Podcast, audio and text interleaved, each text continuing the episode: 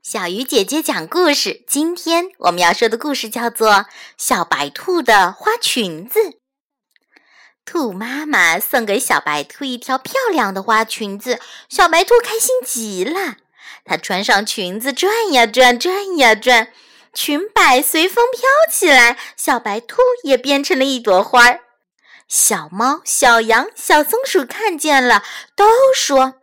哎呀，小白兔可真漂亮啊！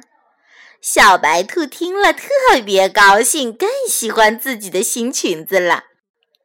每天早晨，小白兔都要穿着裙子去幼儿园，晚上睡觉时也要把裙子叠好放在枕头旁边，一会儿都不想和新裙子分开。转眼间，夏天悄悄走了，秋天来了。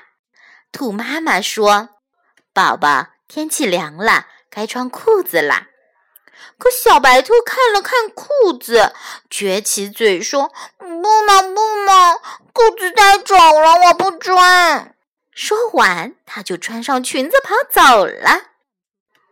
小白兔来到幼儿园，发现小朋友们都穿上了长裤，它想：“哼，我就不穿，还是裙子更漂亮。”可是，小白兔觉得越来越冷。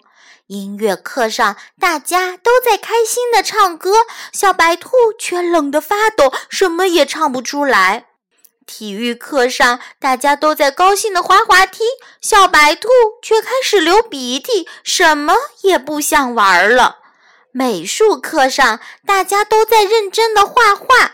小白兔却一点力气都没有，连笔都拿不住啦。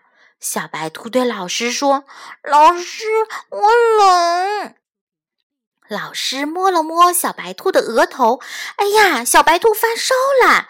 老师赶紧把它送到了保健室。医生给小白兔量体温、吃药，还让它盖好被子睡一觉。小白兔觉得好多了。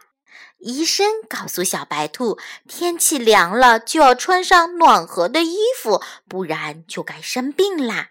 如果生病了，身体会很难受，还要打针吃药，也不能和小朋友们一起玩，那可多让人伤心啊！听了医生的话，小白兔乖乖地换上了长裤。呀，身体暖和了，可真舒服呀！小白兔把花裙子仔细叠好，放进了柜子里。它轻轻地对花裙子说：“花裙子，我们明年夏天再见吧。”亲爱的小朋友，想一想，小白兔为什么会生病呢？好了，小鱼姐姐讲故事，今天就到这里了。小朋友，我们明天继续。